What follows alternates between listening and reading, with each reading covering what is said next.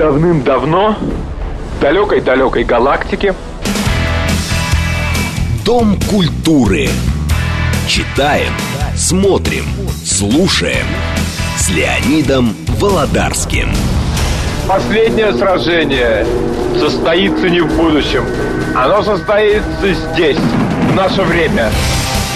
Дом культуры Леонида Володарского. Программа предназначена для лиц старше 16 лет. Здравствуйте. С самого начала объявления после новостей в 15.00 у нас будет на проводе Борис Марцинкевич. И мы послушаем, что он нам расскажет про то, как самые цивилизованные демократичные страны в мире хотят Китаю запретить у нас покупать, а нам ограничить цену. А теперь я начинаю передачу с большим любопытством 25 июля по мере моих скромных возможностей, меня не было в Москве, я пытался хотя бы хоть что-то узнать об очень знаменательном событии с моей точки зрения. Не буду никого томить, сразу раскрою все тайны. 25 июля день рождения Василия Макаровича Шукшина. Чем он отличается от всех нынешних писателей?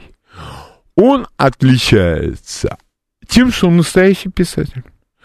И когда мне говорят Шукшин, мне сразу представляется Лопахин в его исполнении из фильма «Они сражались за Родину». Человек вот от земли. Я не хочу говорить от Сахи. Нет, именно от земли. Вот чувствуется в нем какая-то сила, желание разобраться. Причем человек даже не скрывал, что он чего-то не знает. Он пытался это нагнать, и у него это очень неплохо получалось. А Шукшине трудно говорить. Почему? Писатель на диво, актер от Бога,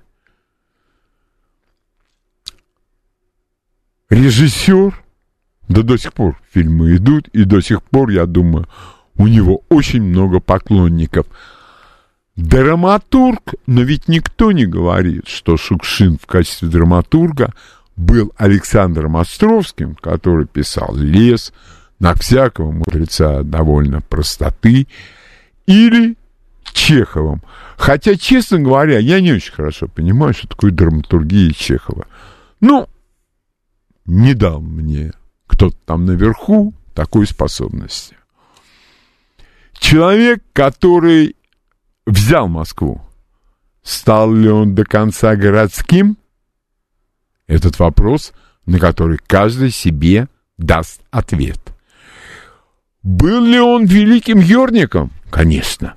Для этого достаточно посмотреть его фильмы, когда градус поведения его персонажей начинает зашкаливать.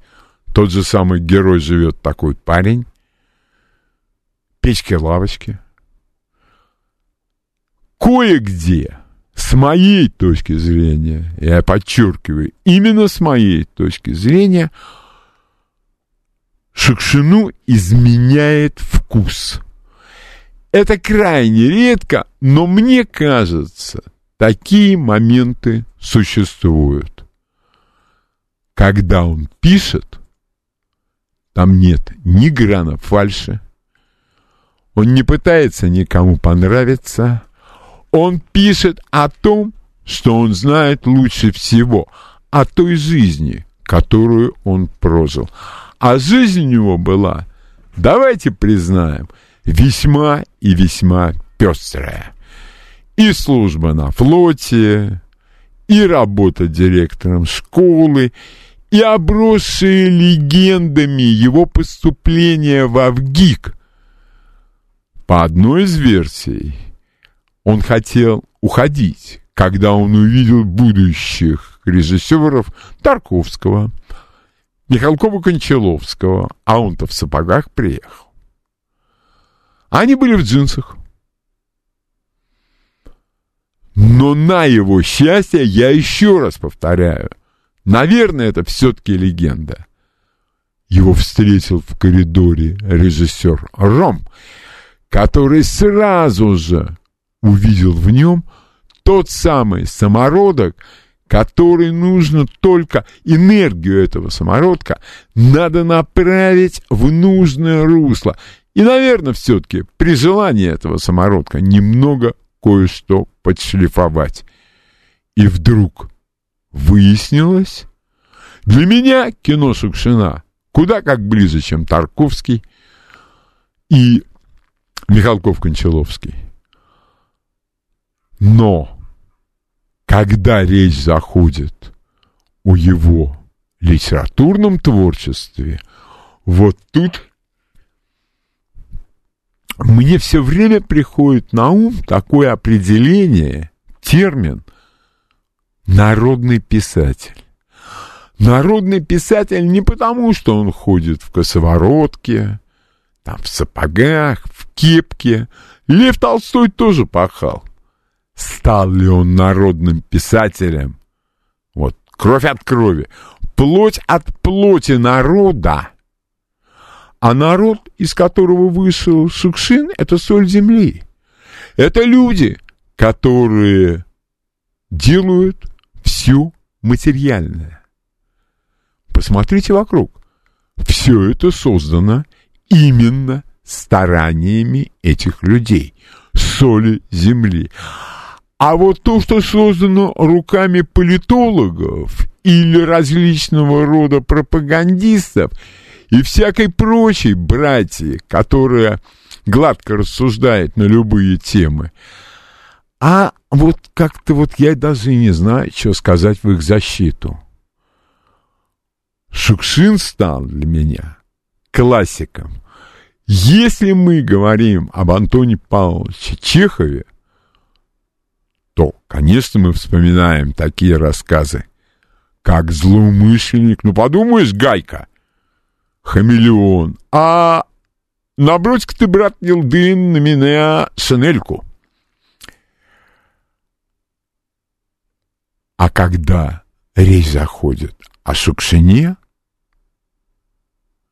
я вдруг понимаю, что срезал – один из величайших рассказов русской литературы.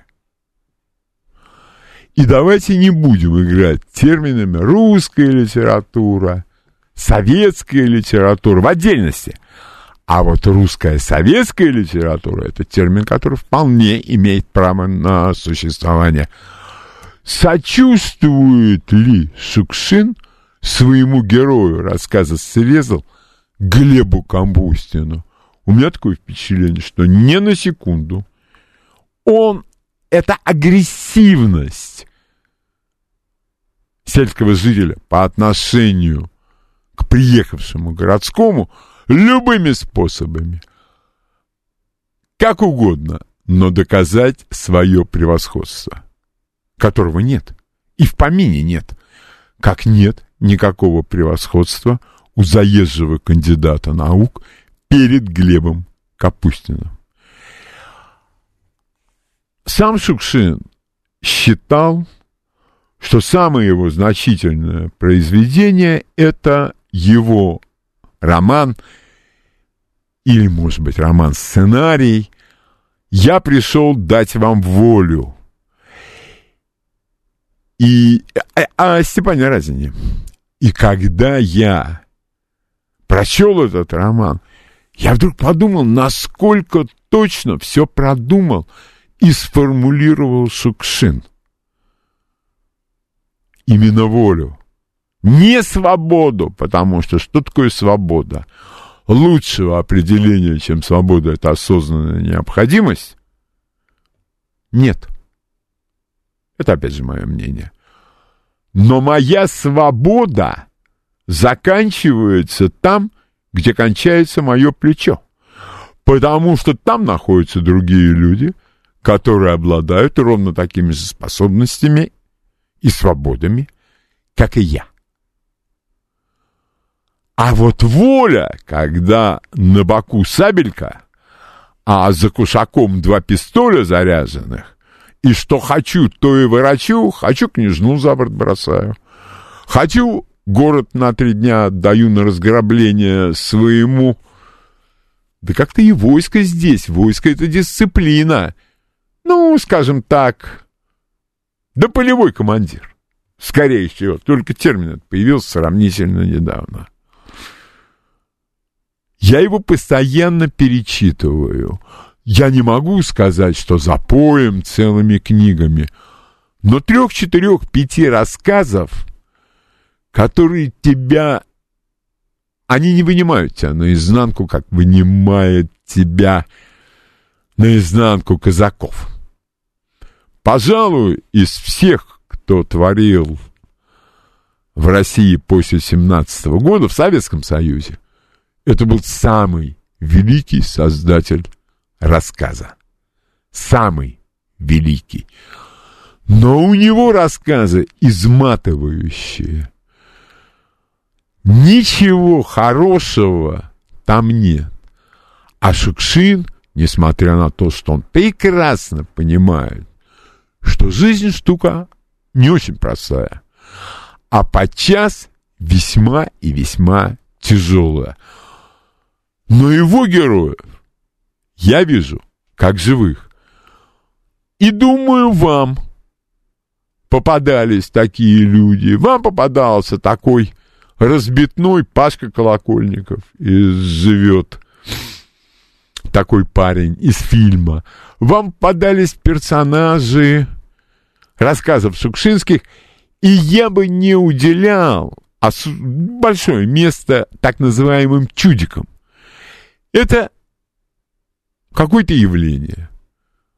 Но для меня героем Шукшина и то, что он собой представлял, это Лопахин.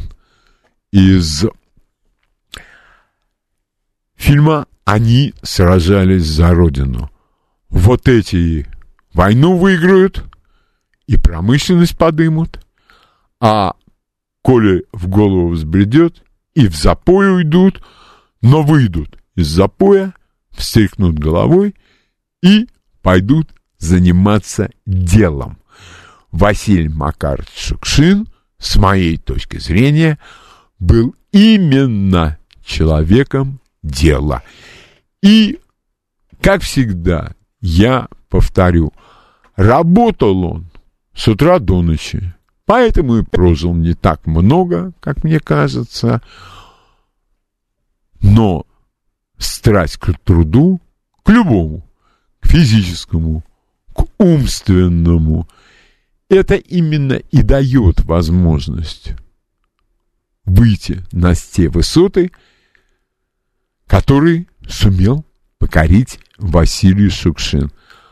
Мы должны быть благодарны что несмотря на то, что у нас на дворе, то ли после гражданской войны, то ли дело врачей, то ли еще чего, то ли пятое, то ли десятое, наша страна продолжает раздать таких гениев. И у меня, естественно, есть желание послушать ваше мнение о Василии Макаровиче Шукшине. Потому что, хочу вам сказать, ох, неординарная фигура. Ох, неординарная фигура. И у меня складывается впечатление, что представители новой литературки, которые щеголяют словами «контент» и прочими, прочими красивостями своего незадавшегося ремесла, им Шукшин не по нутру, он им не по нраву, потому что он работает, он народ, и ничего этого не скрывал, и добился поразительного успеха. Пожалуйста, все, что вы хотите сказать о Василии Шукшине как о писателе, сценаристе, режиссере, ну и актере, конечно. Пожалуйста, ваше мнение. Алло. Здравствуйте. Э, Добрый день, Леонид. Очень рад, что вы наконец вернулись. И с радостью готов слушать вас, как всегда. Спасибо. Насчет Василия Макаровича. Это, вне всяких сомнений, гениальнейший человек, личность, фигура во всех смыслах этого слова. Вы вот упомянули в начале своего монолога по поводу Островского, вот Александра Островского. Ну, вот на мой взгляд, это просто фигуры из разных эпох, но вот такие же равновеликие. Каким был великий драматург Александр Островский, таким же является великим писателем и драматургом в современном мире э, Василий Макарович. Вот, вот на мой взгляд. Я помню 70-е, 80-е годы, я просто в запой увлекался чтением Шукшина, перечитал все, все, все, что только у него было. Я помню для меня, какая была трагедия его смерти. Я помню стихотворение Рождественского, которое написал на, вот, на, на его, на Да, его смерть. Это, понимаете, ну, да, неординарная личность, противоречивая, там в личной жизни были проблемы. Да, ну, это уж. это, это уже мы не будем трогать. Мы сейчас берем чисто творчество. В творческом плане, ну, безусловно, это такая Спасибо. рядом с которой никто не стоит. Это Ну, в современном мире, в современном. Спасибо. Спасибо большое. Я бы еще хотел сказать, что я попробовал почитать сейчас пьесу Шукшина. Она в свое время пользовалась бешеным успехом. «Энергичные люди». Там в одной из главных ролей был Лебедев. Великий Лебедев из БДТ. Не пойдет сегодня. Вот, но пьеса — это такая история. Если она привязана к определенному вот явлению, вряд ли. Вряд ли, я думаю. Ну и что? Ну так и, извините, э, я много лет скрывал, что Достоевский плохо пишет. И тут вдруг обрел единомышленников. А он говорит, а что ты стесняешься-то? Говорит, это факт, непреложный факт. Ваше мнение, пожалуйста, о Василии Макаровиче Шукшине. Здравствуйте. Здравствуйте, меня зовут Анна. Анна, здрасте. Леонид Вениаминович, энергичные люди с языка, то, что называется, сняли. Но его же, ее же не вчера писали, правда? Да. И не сегодня. Бывают такие пьесы, которые на злобу дня. Ну, скажем, актуальны в какой-то период. Конечно, А конечно. того периода времени она актуальна была, а дальше некуда. Но, Мы-то с вами помним. конечно. Но, с другой стороны, Анна, его рассказы, некоторые его фильмы, это на века. Это все, это культурное наследие, я думаю. Понимаете, какая штука? У меня очень неоднозначное отношение к Шукшину. Возможно, это связано с тем, что однажды мы как-то вместе отдыхали в Ялте. Возможно. Ага. Вот. Но, во-первых, я очень люблю рассказ Срезова. Это мой любимый рассказ у Шукшина. Я очень люблю фильм «Печки лавочки». Да. Очень люблю. Но «Печки-лавочки», согласитесь, Анна, это очень добрый фильм. Это очень добрый фильм, может быть, отчасти наивный фильм, но он так хорошо всегда ложится на душу, какое Да. бы настроение у меня не было. Да. Да. Но они сажали за родину, я вообще не говорю, это, это, это отдельно. Да, это... Ну, И я- как он, не, не, не прошедший войну, Да там все хороши. но, тем не менее, я вот всегда рассказываю эту историю, что у Никулина что-то не получалось на съемках, и Бондарчук Сергей ему сказал, Юра, ну ты же там был, вспомни, как там было, и все получилось. А он среди этих, ну, я не знаю, гигантов, а он не потерялся, а может быть, даже одну из центральных ролей занял. Ну, там, этот фильм вообще, там один единственный ляп, видимо, тогда, э, сняли его, видимо, тогда, когда на всевышней площадке не было Никулина, иначе бы он такой не допустил, ладно, бог с ним. Наверное. Когда Тихонов сидит в трусах. Ну, какие трусы в красной? Ну да. Бог с ним. Да, нет, Есть но... фильм, который я органически не переношу у Шукшина. Это «Калина красная». Это да. Это я не... Отвратительный фильм. Вот вы знаете, Анна, извините, я вас перебиваю, но дело вот в чем. Я думаю, что этот персонаж для Шукшина это, скажем так, формально, человек, вставший на путь исправления. А то, что он вот такой, ну так он оттуда и вышел, из лагеря прямо. Он же ведь к концу становится немножко другим. Вот, но для меня, я считаю, что печки-лавочки или калина красная, конечно, выберу печки-лавочки. Конечно, Да, я выберу. Понимаете, какая штука? Как говорил сам Шукшин однажды, это аллегория. Имею в виду Егора этого несчастного. Прокудина, да, да, да. Да, но дело в том, что потом по этой фигне еще поставили балет в Большом театре. Я не помню, было чей, боюсь... Большому театру ничто не указ. Они там даже э, Кирилла Серебренникова, про Нуриева балет. Да, я, Знаете, ви- я была на балете Нури- Нуриев. Но это же самодеятельность. Вы знаете, там очень неплохие балетные партии. Вот то, что касается балетных партий, они очень неплохие. Я А. бы сказала, интересные, и мне понравились. Все остальное, конечно, ЛБД. Вот. Ну, это это- все носит налет самодеятельности. Вот я это к этому отнесся я так. понимаю. Да. Бог. Анна, огромное спасибо. Рад, что вы слушаете. Рад возможности с вами А я пообщаться. рада, что вас не было в прошлую субботу, а то мы были на свадьбе. Понятно. Понятно. Так, у нас еще есть э, две минутки. Ваше мнение о такой значимой, с моей точки зрения, фигуре, как Шукшин. Пожалуйста. Алло, здравствуйте. Здравствуйте. Леонид, э, спасибо за передачу. Меня зовут Вадим. Приятно Э, очень. Конечно, э, рассказы Шукшина, ну, такой писатель, как Шукшин, с такой любовью относиться к России и к русскому народу, мог, конечно, только так, с таким талантом, такой писатель, как Шукшин. И хотел бы вспомнить его рассказ, это Алеша Бесконвойный. Бесконвойный. Помните? Конечно. Человек на Ну, отшибе. Такой рассказ, да, о личной свободе человека. Да. этот рассказ.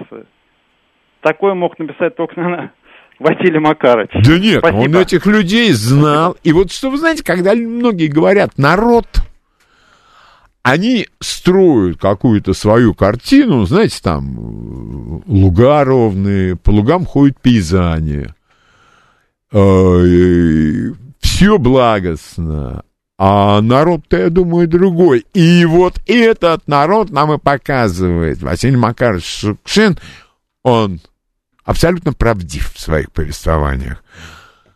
Ну, изнутри-то хорошие люди. Может быть, что-нибудь да и не знают. Для меня вот любимый его сборник «Беседы при ясной луне». Вот это я перечитываю, ну, я уже говорил об этом, достаточно часто. У нас сейчас новости, после новостей продолжим. Читаем, смотрим, слушаем. Дом культуры Леонида Володарского. Итак, продолжаем. В прошлой передаче я говорил о великих, об одном из великих сценаристов, о Билли Уайлдере. Он и режиссер был не промах. Но скорее для меня он сценарист. И вот я бы хотел буквально вкратце рассказать о другом великом сценаристе, конечно, не современнике Билли Уайлдера, его первый успешный сценарий это фильм 67 или 68 года. Вы извините меня, но я в последнее время стал вот эти вот года, даты выкидывать. Но для этого интернет есть. Ну или можно спросить у одного депутата, который все знает. Может, он тоже знает, когда там чего. Я не знаю. Но для меня все эти знания, они мертвые. К слову, пришлось. Потому что возможность проанализировать эти данные, связать одно с другим и выйти на какой-то новый уровень в аналитике, ну, это не по адресу. А вот когда была битва при магазине «Три кита», я это в голове держать не буду, если только случайно задержится. Это 67 или 68 год. Это режиссер Джордж Рой Хилл, режиссер великой комедии «Афера», Называется он «Буч Кессиди и Санденс Кид». Это то самое время, когда на волне успеха Серджа Леона с его долларовой треву, трилогией за пригоршню долларов, э, на несколько долларов больше, или точный перевод это за какой-то лишний доллар, я не считаю эти фильмы великими. Но если посмотреть все три фильма, то видно, насколько второй лучше первого, а третий фильм стал шедевром. Это хороший, плохой, злой. И потом завершение тетралогии – это уже однажды на Диком Западе. Вильям Голдман, так зовут сценариста, о котором я говорю, написал к этому фильму сценарий. Хочу вам сказать, что это блистательный сценарий. Если кто-то не смотрел этот фильм «Буч Кессиди» и «Санденс Кид», это имена двух героев, вы много потеряли. Но в этом фильме, или лучше сказать, с этим фильмом есть одна заковыка. Она заключается в том, что просто хороший перевод там не поможет. Там нужен только блестящий перевод. Тогда все ваши ожидания оправдаются. Тогда он получил за этот фильм 400 тысяч долларов за сценарий, Таких денег в Голливуде никому тогда не платили. Сегодня, я думаю, такой сценарий стоил бы миллиона четыре. До налогов, естественно. Он был писателем. И отсюда труд писателя воплощался в его остроумнейших фильмах, как-то, например, Ну, тот же Бычке сиди. А какой он отснял! Это, ну, давайте назовем это, скажем так, остросюжетный фильм «Марафонец». И книга великолепная. Но сегодня молодежи я бы не рекомендовал смотреть «Марафонца», хотя нет, все равно бы рекомендовал. Но там настолько сложный сюжет. Отрываться нельзя. Попкорн жрать нельзя, потому что, с моей точки зрения, попкорн на чистом машинном масле влияет на мыслительные процессы, и усвояемость информации понижается резко. Посмотрите этот фильм. Дастин Хоффман, Рой Шейдер и великий Лоуренс Оливье. Я даже сюжет не буду рассказывать, даже и начинать не буду – но вот эта книга и вот этот фильм, они затягивают. Он работал над сценарием фильма «Вся президентская рать». Это два репортера у «Вашингтон-Пост». Боб Удвард, я помню, второго... Нет, что-то... Это люди, которые якобы раскопали Уотергейт. Про то, как раскопали Уотергейт, это очередная сказочка про могучую американскую демократию. Сейчас огромное количество материалов, что ребят просто пустили по нужному следу, а когда ребята сбивались со следа, их ласковой, но твердой рукой направляли туда же. Но, как сказка, вся президентская рать — это хоть куда. — Что еще? Что еще делал Вильям Голдман? Он лечил сценарии. Частенько люди пишут сценарий, а не получается, а не получается, а не... И тогда вы видите в титрах 5, 6, 7 сценаристов. Но когда приходил Вильям Голдман, очевидно, это было его условием, на первом месте стояла его фамилия, стояло его имя. Мозг, который оказался слишком далеко. еще одна интереснейшая легенда Второй мировой войны, кстати говоря, отдельно о ней рассказывал Алексей Исаев. Это многотысячный воздушный десант, который должен был захватить мосты через Рейн, дождаться подхода танковых частей союзников и в РУР, в Германию.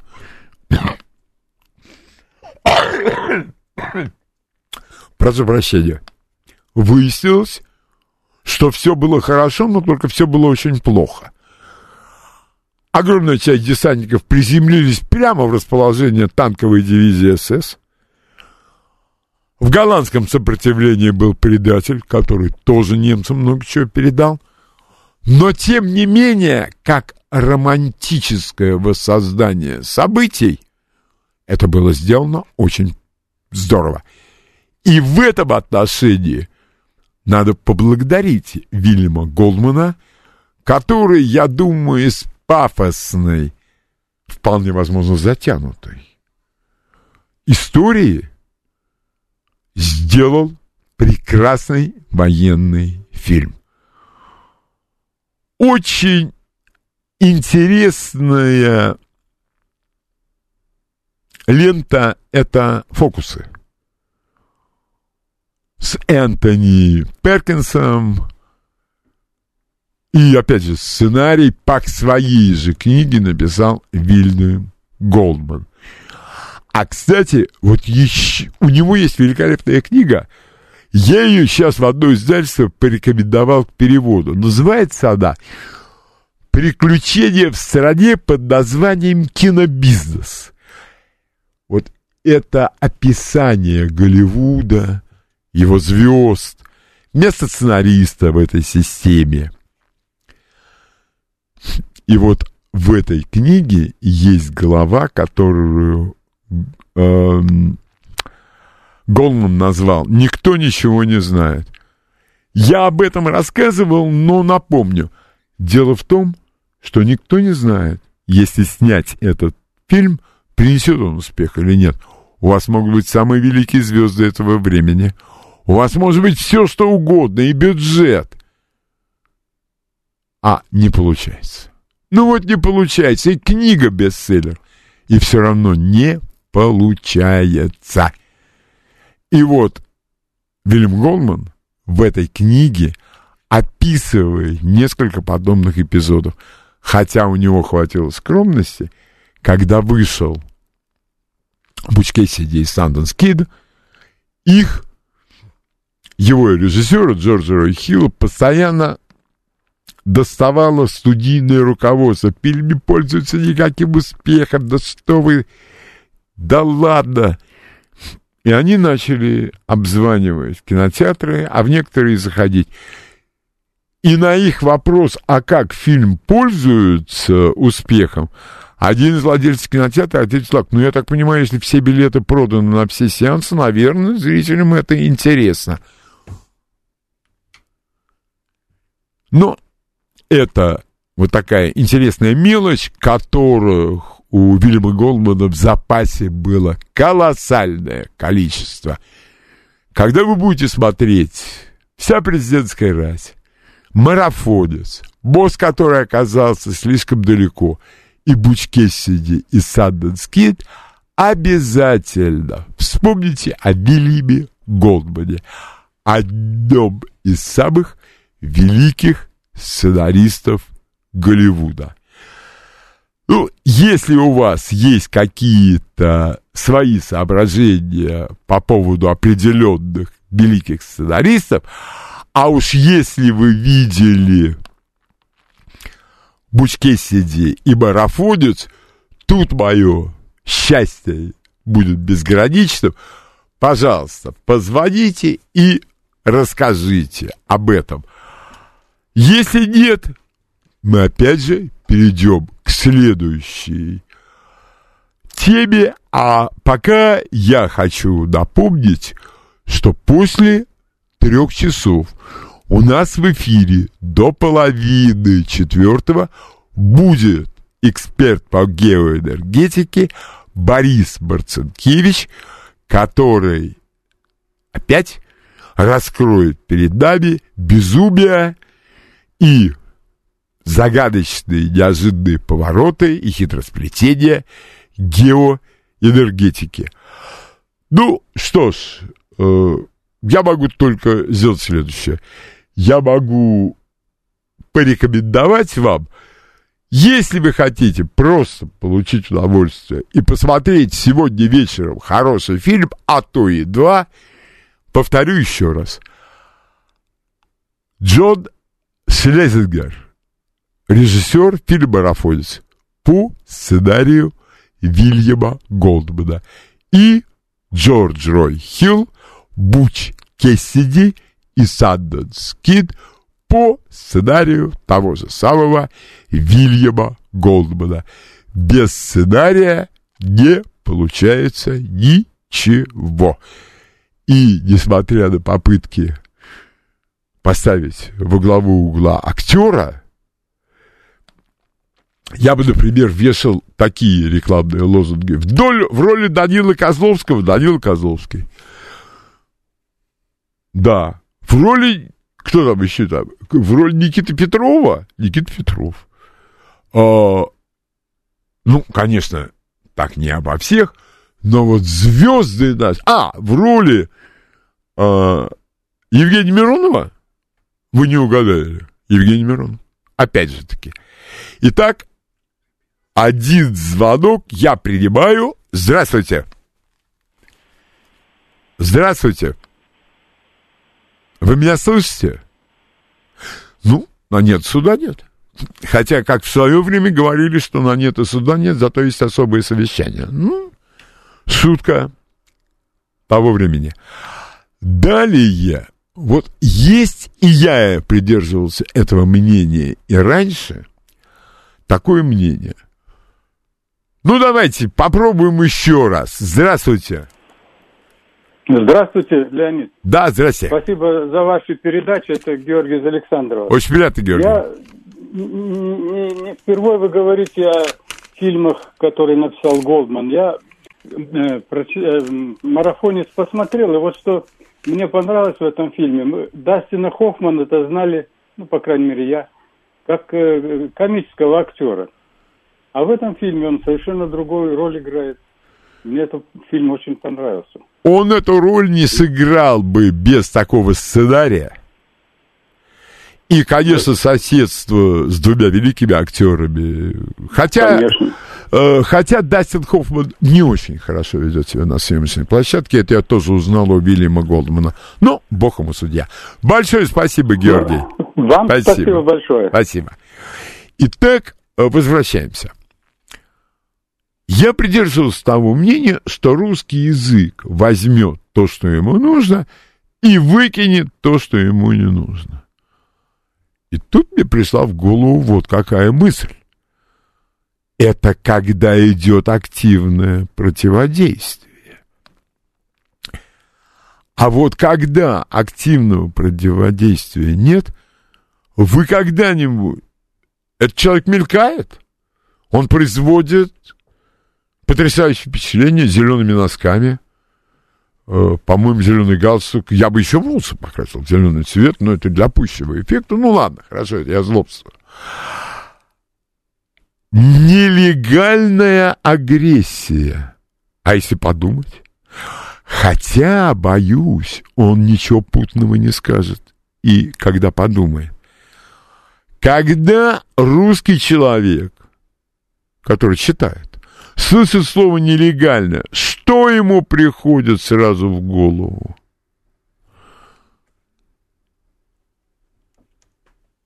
Незаконное.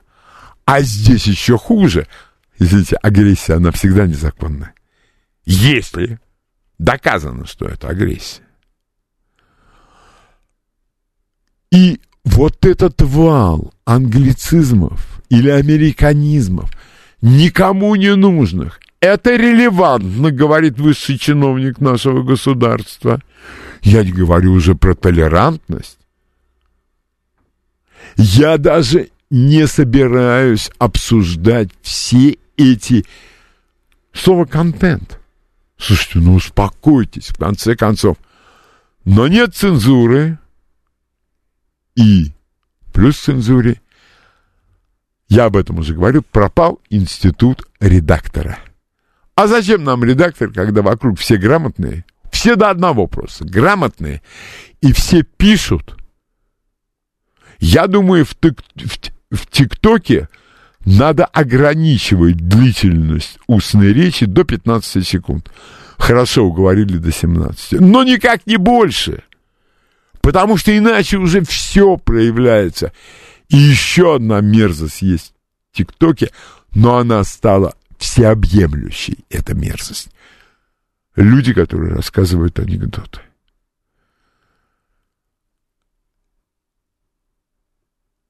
Вот разве можно так любить деньги? Я думаю, что нет. Я думаю, что никак нельзя так деньги. Но имейте стыд и совесть. Хотя тут же мне вспоминается очень удачная острота одного моего знакомого. У него ни стыда, ни совести. Ну, в общем, ничего лишнего. Э, лишнего. Люди хотят стать блогерами. Ты кто? Мальчик, ты путешественник, да? А почему ж ты несешь разную хрень? Для меня путешественник — это человек, который показывает. Показывать! Извините меня, я в интернете найду фотографии куды как лучше, чем у этих кудрявых и всех остальных. Если ты мне хочешь что-то э, про архитектуру рассказать, ну так ты расскажи. Во-первых, грамотно по-русски. Во-вторых, подготовлено. Потому что все эти люди, они не готовятся. Это на авось все идет. А, все будет хорошо. Интервью берут на авось. Все, кто не попадет, они не готовы к интервью.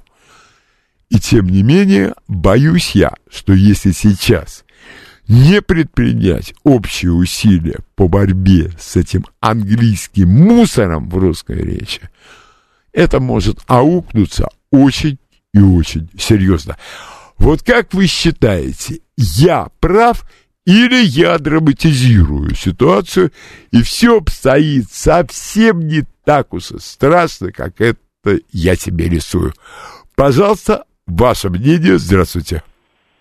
А, добрый день, а, Леонид, а, это Сергей Москва. Скажите, пожалуйста, вот а, отличная передача, как бы, очень интересно. А, а вот Спасибо. как вот э, хотел бы услышать ваше мнение по поводу того, что вот, а, смотрите, как бы, в последнее время а, а, а, я пока не могу. Вы, вы не готовы, я думаю, задать вопрос. Нет, нет, нет, нет, сейчас, секунду. Так задайте значит, его. Да, значит, значит э, вопрос такой, э, типа, почему в последнее время так развелась э, вот эта вся история с этими сиквелами, приквелами и ремейками? То да, вот ремейки, все, я понял. Петь, да, Спасибо. Да, да.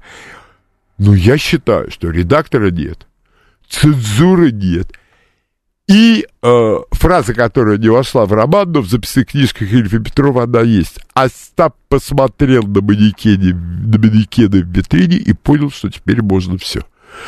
Ну, когда выступает, я не знаю, какой-то там популярный, всенародно там чего-то любимый, и начинает, ну, я тут, типа, значит, э, и далее несет. Ну ты пойди поучись. Нет. Интернет открыт. Открой свой канал в Ютьюбе и неси все, что тебе заблагорассудится. Я считаю, вот люди говорят, запретительные меры ни к чему не приведут. Ой ли! Если это применять в разумных дозах, я думаю, из этого Ничего плохого, кроме хорошего, не получится. Пожалуйста, ваше мнение. Здравствуйте. Алло. Да, здравствуйте. Еще раз добрый день, Леонид. Ну, конечно, вы абсолютно правы. Слушайте, ну просто до бешенства доводят вот эти все вот англо, вот эти язычные вот эти все обороты речи, фейк, нью, фейк, это, и прямо это, ну, люди, которые, слушайте, вы что, своего родного языка не знаете, почему не можете сказать, это ложь, Конечно. это неправда, это ну сфабри... зачем это надо делать? Ну, это сфабрикованные понимаю, новости, это ну, чистой как... воды ложь. Ну, почему толерантность? Почему? Слушайте, ну русский язык такой богатый, в нем столько красивых слов. Почему вы не можете использовать свой родной язык? Зачем вам надо вот это использовать? И либо вы выполняете какое-то задание по... Нет, вот... задания там нет. Там есть сознание какое-то, что это все правильно и красивше. Сначала э, Мария Захарова говорит, рестрикции. В русском языке нет слова рестрикции. Потом министр иностранных дел Российской Федерации говорит, рестрикции. И еще кто-то сказал тоже. Ну нет такого слова в русском языке. Ограничения, санкции, меры приняты и так далее, и так далее.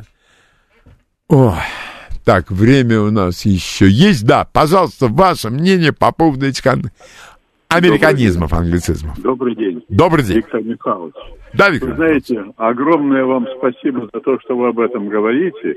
Но об этом говорят уже многие умные люди многие годы. Нужны жесткие ограничения, ответственность. Если я инженер плохо что-то делаю, я отвечаю. Если я болтаю по радио, я должен говорить по-русски. Да. По-русски должен говорить. Вот. И это надо гнать поганой метлой этих деятелей, которые там не умеют говорить по-русски. И чиновников, и всех остальных. Mm. Пушкин, Пушкин говорил, что цензура России необходима. Я не знаю, Пушкин э, много чего говорил, но в каком-то виде, мне кажется, цензура должна быть. Спасибо большое за звонок. И я считаю, что все это от того, что происходит в интернете. Потому что интернет практически бесконтрольный, но в последнее время с разной степенью жесткости люди налетают и на статью, и на административные меры, и так далее, и так далее. Но я это, это в порядке катастрофы. По сравнению со многими, Даня Милохин — это Марсель Марсо просто. Это гений мимо и э, народный артист широкой улыбки — Правда, глаза пустенькие. Ну так это везде. Люди анализируют военные действия. Нет, это должна быть какая-то преграда. На радиостанции говорит Москва. Новости. Давным-давно в далекой-далекой галактике Дом культуры. Читаем, смотрим, слушаем – с Леонидом Володарским. Последнее сражение состоится не в будущем. Оно состоится здесь, в наше время. Дом культуры Леонида Володарского. Володарского. Программа предназначена для лиц старше 16 лет. И в этом получасе наш гость, эксперт Борис Марцинкевич. Борис, здравствуйте. Добрый день. Борис, э, только на вас уповаю. Меня две недели не было в Москве, я не очень внимательно следил за новостями. Это правда, что самые демократичные и самые развитые западные страны хотят запретить китайцам покупать у нас нефть, а на, и наложить на них санкции, если они будут это делать. И, во-вторых, они каким-то образом хотят ограничить цену нашей нефти. Борис, ну, пожалуйста. Ну, что касается первого вопроса, хотеть может каждый, к тому же совершенно бесплатно. Китай на это уже ответил, как он к этому относится. И присутствие третьих лиц в двусторонних отношениях с Россией Китаю совершенно не нужны. А, Борис, извините, это вы цитируете, это такой текст был у китайцев, да? Ну, нет, ну, разумеется, текст был в более дипломатичных выражениях, но цитировать два листа текста, ну, вряд ли да, имеет да, смысл. Да. Угу. В этих условиях, которые сейчас сложились, э, попытки расширять э, санкционные действия вряд ли будут приветствоваться даже в самих Соединенных Штатах. Так что я думаю, что это можно отнести к одному из способов подготовки к телефонному разговору Джо Байдена и председателя КНР Си Цзиньпиня. А что касается ограничения по стоимости, в истории мирового рынка нефти такого никогда не было. А, никто не понимает, что это значит, и первым а, противником этой инициативы стало Министерство финансов США. Надо отдать должное, что там а, люди тоже о чем-то думают. Ответ э, со стороны России озвучил э, Александр Новак, вице-премьер, отвечающий за развитие топливно-энергетического комплекса. А, в том случае, если будут попытки а, заставить Россию продавать нефть ниже себестоимости, нефть просто перестанет попадать на мировой рынок. По оценке JP Morgan, а, в этом случае стоимость барреля значительно превысит 200 долларов со всеми отсюда вытекающими. Та дата, которую называют сейчас руководителя Соединенных Штатов 5 декабря, это на самом деле достаточно прозрачный намек на то, что эта э, инициатива, эти слова, тексты и прочее требуются э, Демократической партии США в преддверии э, осенних выборов в Сенат и в Конгресс, после чего об этой инициативе можно будет аккуратно забыть там всего два варианта. Если демократическая партия удерживает большинство там и там, где эта инициатива просто больше не нужна, если выигрыш по результатам выборов будет республиканской партии, то тем более. Там совершенно другие одно дело, когда идут какие-то действия против России, другое дело, когда из-за этих действий происходит очень серьезное изменение на мировом рынке энергоресурсов, которые приводят к, тому, что э, энергетический кризис, начавшийся в третьем квартале прошлого года, развивается все более активно. А, насколько безрезультатный был визит Байдена в Саудовскую Аравию? Именно в э, отношении нефти. Он был совершенно безрезультатен, что совершенно очевидно. Было некое заявление Госдепа о том, что э, Саудовская Аравия на 50% увеличит объемы добычи в целях стабилизации глобального рынка и так далее. На поверку выясняется, что речь шла о том о соглашении ОПЕК+, которое было подтверждено на июньской встрече мониторинговой группы. Там была определена квота общая для стран, подписавших соглашение на июль и август. Там была определена квота для Саудовской Аравии, повышение объемов добычи на 170 тысяч баррелей в сутки, добавить еще 50%, это еще 85 тысяч баррелей. Напомню, что мировой рынок – это порядка 100 миллионов баррелей в сутки. Что на этом фоне могут значить 85 тысяч, представить достаточно несложно. Некая статистическая погрешность не более того. Будет ли повышать э, Саудовская Аравия э, вот на эту дополнительную крошку добычу или нет, э, сказать сложно, потому что ОПЕК плюс не справляется с наращиванием этой квоты по самым разным причинам. Есть проблемы у Ливии, были проблемы у Ирака, ну и так далее. То есть даже в рамках соглашения ОПЕК+, плюс такое изменение со стороны Саудовской Аравии вряд ли приведет к трениям участников договора. Тогда вот еще, по мнению некоторых ваших коллег, цена на бензин в Соединенных Штатах это вот та самая священная корова, которой там возносятся молитвы и прочее, прочее, прочее. Как сейчас с этим обстоит дело? Цена пошла вниз, но участники рынка не, думают, что это долгосрочный тренд. Там были самые разные инициативы и по снижению федеральных налогов, именно федеральных, не штатных, свое влияние оказало. Ну, посмотрим. Если сравнивать э, мировые цены, то э, ВТА, который э, торгуется в Соединенных Штатах, ушел вниз со 110 долларов до 100, даже до 95.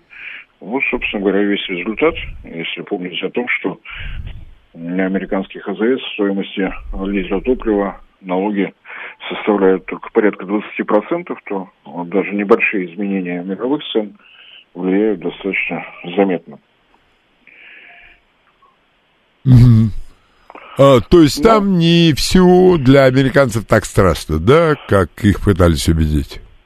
Ну, разумеется, ведь э, то, что происходит сейчас э, на северо-западном окончании материка Евразия, это отнюдь не те проблемы, которые возникли в Северном Причерноморье и Приазовье. Это экономическая война, одна из форм экономической войны США против Европейского Союза, что становится все более очевидно. А, Борис, скажите, пожалуйста, я вам этот вопрос достаточно регулярно задаю. Есть ли какие-нибудь сдвиги в позиции самых демократичных стран западных в сторону здравого смысла? Например, ну, вот кто-то из за, э, за, кто-то в Германии заявил, что а, а может и надо все-таки Северный поток 2-то открыть. Это проблески разума или так случайность? Ну, проблески разума там были всегда, но там есть э, такие замечательные руководители, как Адольф Шольц, э, Урсула фон дер Ляйен и прочие, которые живут, видимо, на совершенно другой планете. В Германии достаточно э, сложная конструкция э, власти, так скажем, но э, вполне официально представители семи самоуправления заявили о необходимости ввода в эксплуатацию Северного потока-2, и теперь в соответствии с процедурами э, депутаты Бундестага, избранные от этих округов, вынуждены будут поднимать, даже если они этого не хотят, тот же вопрос на уровне Бундестага. Mm. С какой скоростью что будет происходить, сказать сложно, но не от нас это зависит. На самом деле Россия, так же как страны ЕАЭС, Евроазиатского экономического союза, многие страны СНГ находятся в зоне стабильности, мы можем наблюдать за этим цирком со стороны. А то, что предлагают центральные власти Германии и Франции, ну, это говорит о необходимости э, уволить в полном составе весь творческий коллектив Comedy Club, потому что конкурировать с этими людьми невозможно. Целях разозлить Путина надо отключать эскалаторы в торговых центрах, для того, чтобы Путину было обидно, нужно выключить ночное освещение на улицах и так далее, и так далее. Все это в купе с замечательным выступлением министра энергетики Франции, как раз в те дни, когда там температура превышала 40 градусов, он обратился к народу с призывом пореже включать кондиционеры и вентиляторы. Здесь комментировать сложно. Это, этот парень, я думаю, он будет президентом Франции. Ну, У него все шансы, по-моему. Мне единственное, что, конечно, жалко ребят из Comedy Club, которые явно проигрывают. могут потерять работу.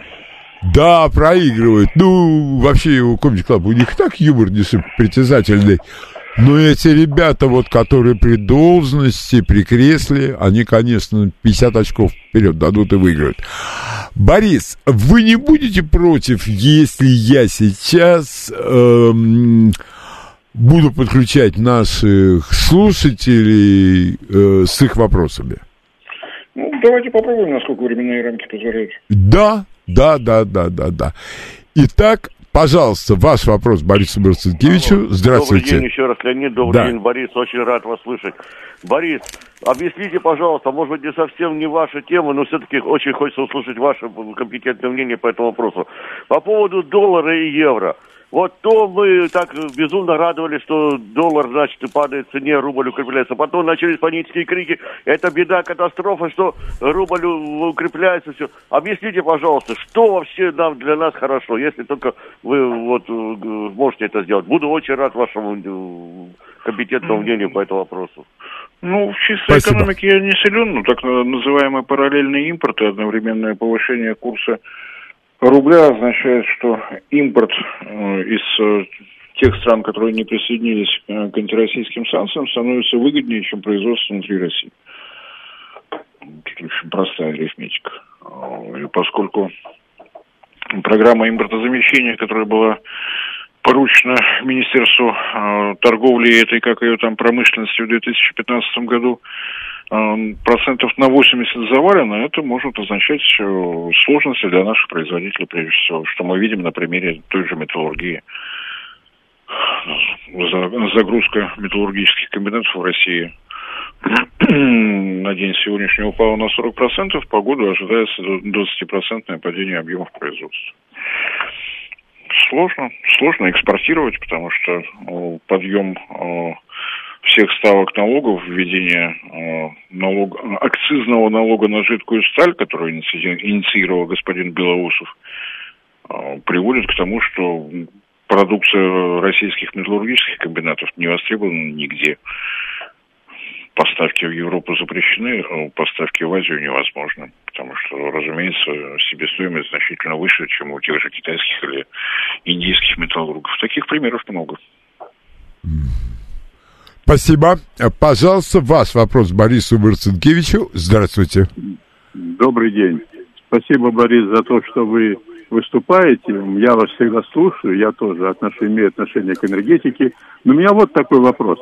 Есть ли какая-то надежда, что наша страна когда-нибудь будет конкурировать не только в области сырьевых товаров, а в области технологий? Есть ли у нас программа, которая, которая позволит нам строить что-то свое. Вот позорная совершенно проблема с газовыми турбинами. Наша страна была одной из передовых в области этого газотурбиностроения. Что происходит? Спасибо. Происходит э, работа Федеральной антимонопольной службы, которая считает, что для нас самая главная конкуренция, что, собственно говоря, не позволяет э, реализацию каких-то программ э, на основании э, здравого рассудка. Если в стадии научно-исследовательских опытно-конструкторских работ вряд ли требуется проводить тендеры на то, кто поставит эту турбину. А, у нас, к сожалению, э, Министерство энергетики нынешнее, это наследник только исключительно Министерства энергетики и электрификации Советского Союза. Все остальные министерства, которые работали в одном комплексе, так скажем, Министерство среднего, э, тяжелого машиностроения, Министерство промышленности, промышленности, Министерство нефтегазовой индустрии и так далее, и так далее, они все рассыпались. У нас нет вертикально интегрированных э, компаний газовых или нефтяных, которые а, были бы структурированы так, как Росатом. То есть у нас по-прежнему научно-исследовательские институты отдельно, машиностроительные предприятия отдельно, взаимодействие невозможно в связи с наличием 220-го э, федерального закона, а, на страже исполнения которого Федеральная антимонопольная служба и стоит. Мне кажется, что э, до того момента, пока а, за э, все, что связано с импортозамещением, будет э, отвечать э, Министерство торговли этой, как и там промышленности, а не профессионалы отрасли, изменения вряд ли возможно. Но в связи с назначением нового вице-премьера господина Мантурова есть надежда, что работа Министерства торговли этой какой там промышленности, которую возглавляет э, господин Мантров, будет каким-то образом меняться. Нельзя этого исключать. Борис, скажите, пожалуйста, а вот э, постоянно повторяющиеся мантры о том, что мелкий и средний бизнес поднимут нашу экономику, ваше отношение к этому? Ну, за тысячелетнюю историю России еще не было, э, историю России еще не было случая, когда булавочник ее спасал. Собственно, все. А, да, да, да, да, да, да, да. Вызовить... Отказ э, понимания того, о чем э, говорит президент России, ну, на мой взгляд, очень странная линия поведения со стороны кабинета министров. В апреле свою оценку президент происходящему дал в среднесрочной перспективе европейский рынок для наших энергетических ресурсов будет не более чем второстепенным. Необходимо переориентировать потоки на юг и на восток. А вот над этой задачей пока никаких мыслей э, со стороны Кабинета министров не раздается. Я только напомню, что по итогам прошлого года в странах Евросоюза было поставлено в общей сложности 140 миллионов тонн сырой нефти, 70 миллионов тонн нефтепродуктов, 50 миллионов тонн э, угля энергетических марок э, и порядка 165 миллиардов кубометров газа. Перенаправить такие потоки за 7 лет на э, другие направления невозможно, даже если мы будем работать всей страной. Необходимо как можно быстрее, как можно активнее заниматься проектами, связанными с э, нефтегазопереработкой. Соответствующее поручение было дано в конце 2020 года, было декабрьское заседание по этому поводу, э, о том, что необходимо программа развития нефтегазопереработки. Э, сроки поручения сорваны, оно до сих пор не выполнено. Сложно что-либо говорить. Я в последнее время перестаю понимать, что происходит в кабинете министров. Во вторник господин Мишустин заявил о том, что э, для того, чтобы доля атомной энергетики в России выросла с 20% нынешних до 25%, утверждена генеральная схема размещения объектов электрогенерации. Э, это действительно правда. Эта схема была утверждена в 2017 году. Разумеется, никакой э, ни о каком росте атомной генерации там нет ни слова, новых документов на сайте правительства нет. Меня все больше удивляют такие странные заявления. Для чего об этом говорить о том, что произошло пять лет назад? Ну, была утверждена схема. Ну и так далее. Вопросов много, ответов нет. А, пожалуйста, ваш вопрос Борису Марцинкевичу. Здравствуйте. А, добрый день. Да. А, поскольку ваш гость специалист по энергоресурсам, я, если я правильно все поняла, то у меня вот какой вопрос. Политическая ситуация в Европе э, значит, э, показывает свою полную непредсказуемость. Но представим себе самый худший вариант для нашей страны. Значит, директивные цены э, будут приняты на, на газ и нефть из Российской Федерации – и они будут э, ниже, значит, э, себестоимости, ну, вернее, не ниже, а гораздо, то есть, извините, я запуталась. Ну, короче, нам будет невыгодно поставлять этот самый э, и газ, и нефть в Европу. А, вот, э, в этой ситуации какая часть из этого э, объема, который мы не будем поставлять, ну, мы скажем, ну, раз так, ну и валите, значит, мы не будем вам ничего поставлять. Так, так вот, из того э, объема, который мы поставляли, но уже не будем поставлять, мы можем переработать на наших предприятиях, перерабатывающих, и какую часть мы можем, ну, пока, в тех условиях, которые сейчас есть, существуют, э, поставлять э, на экспорт. Спасибо. Спасибо. Информация относительно того, что будут введены э, э, потолок цен на российский газ, я слышу от вас впервые. Ранее я нигде ничего подобного не слышал. Э, что касается нефти, этот вопрос только что был, я только что на него ответил. Что касается сокращения объемов поставок, то по итогам первого полугодия объем потребления газа природного в Европе упал уже на 27 миллиардов кубометров происходит ровно то, о чем говорил э, президент России в апреле месяце. Это э, отмирающая промышленность, ничего другого в Европе не остается, останавливаются те предприятия, которые понимают, что средством цены на газ и, соответственно, на электроэнергию их э, продукция перестает быть конкурентоспособной. Это такое естественное схлопывание рынка из-за слишком высоких цен. Обратим процесс закрытия предприятий реального сектора экономики в Европе или нет, э, сказать сложно. Наиболее вероятный исход, это в буквальном смысле исход европейской промышленности в Соединенные Штаты, где стоимость э, того же природного газа сейчас составляет порядка 300 долларов за тысячу кубометров, что очень сложно сравнивать с двумя тысячами 100 долларами в Европе. Что касается того, что будет происходить в России, я, собственно говоря, об этом только что и говорил.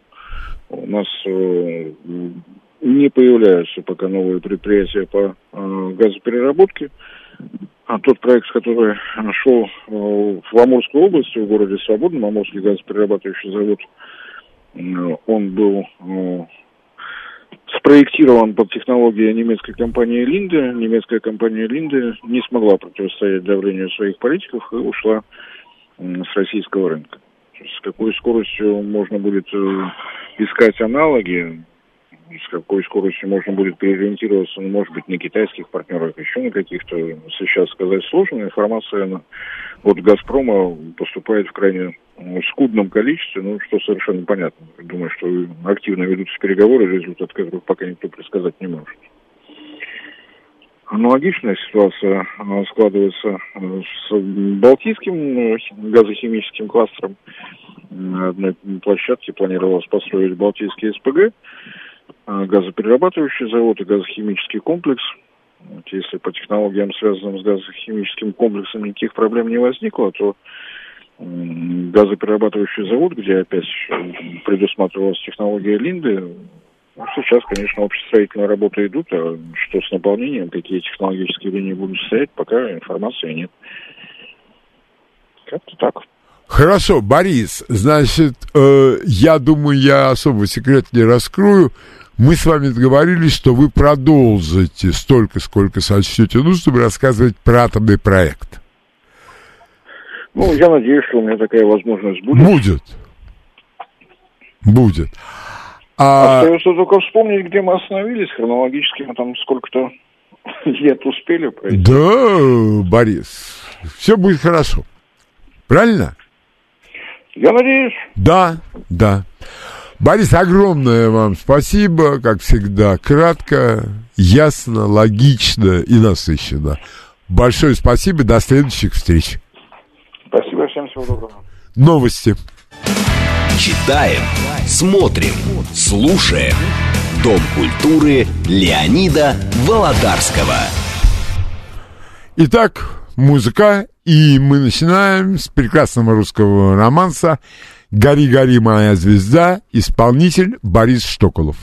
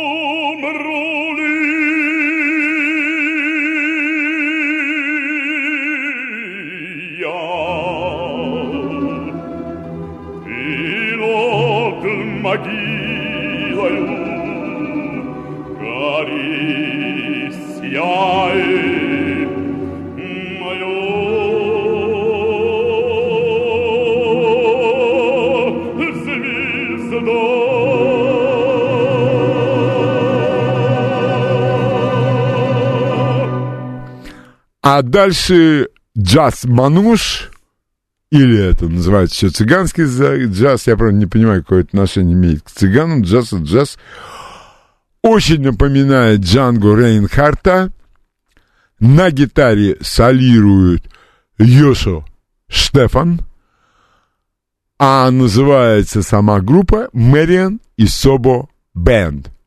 Йозеф Йозеф.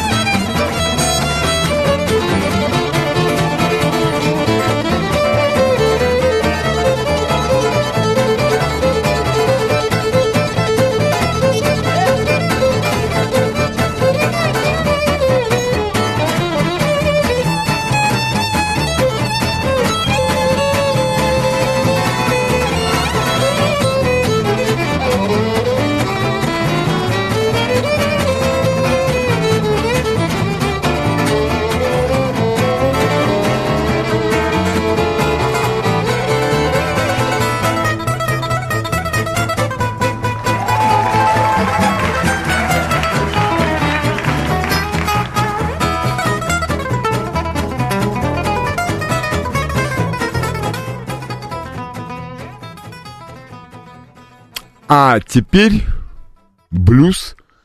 Группа называется Блюз Сарасено, сарацинский блюз, и композиция называется Dogs of War, псы войны.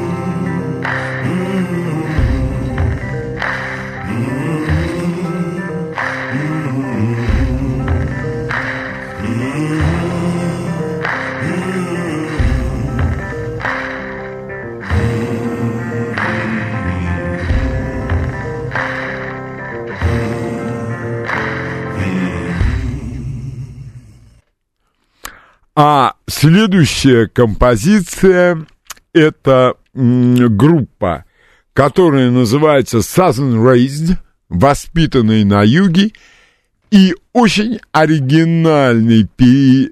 Это, не, ну не перепев, конечно, их версия исполнения знаменитейшей мелодии Нью-Мариконы «Хороший, плохой, злой». Thank you.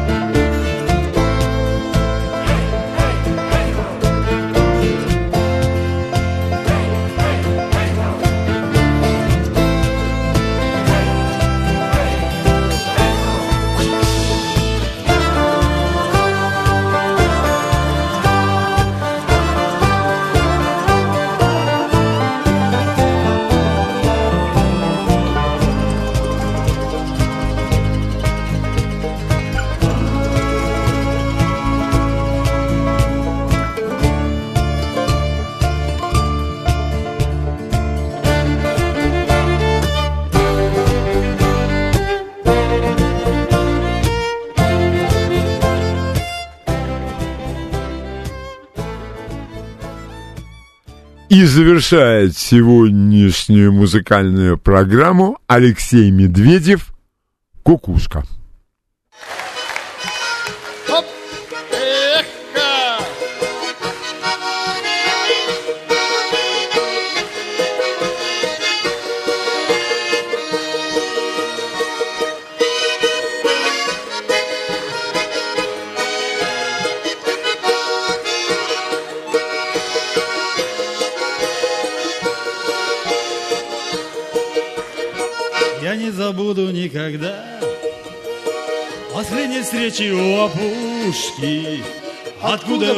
Тишине. Взялась разлучиться кукушка. Ку-ку да ку-ку. Да еще ку-ку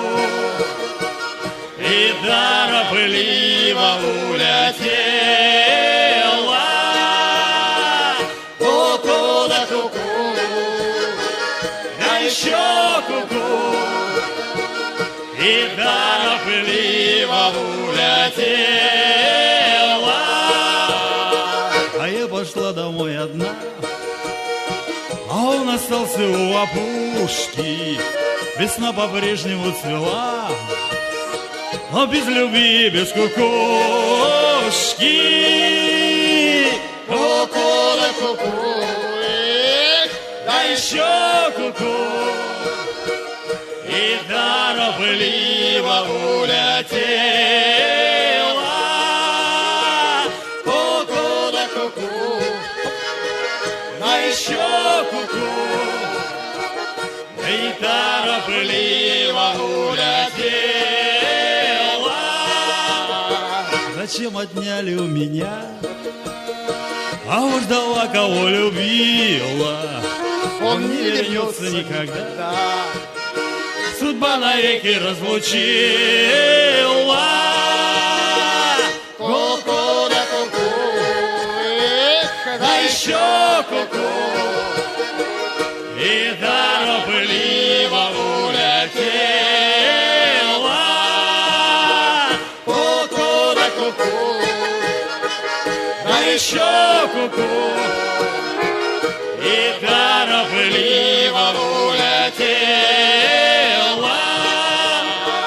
и торопливо улетела. Былые годы не вернутся, Он виноват один во всем. Так почему же слезы льются? Ку-ку да ку-ку, да еще ку-ку, И торопливо улетел.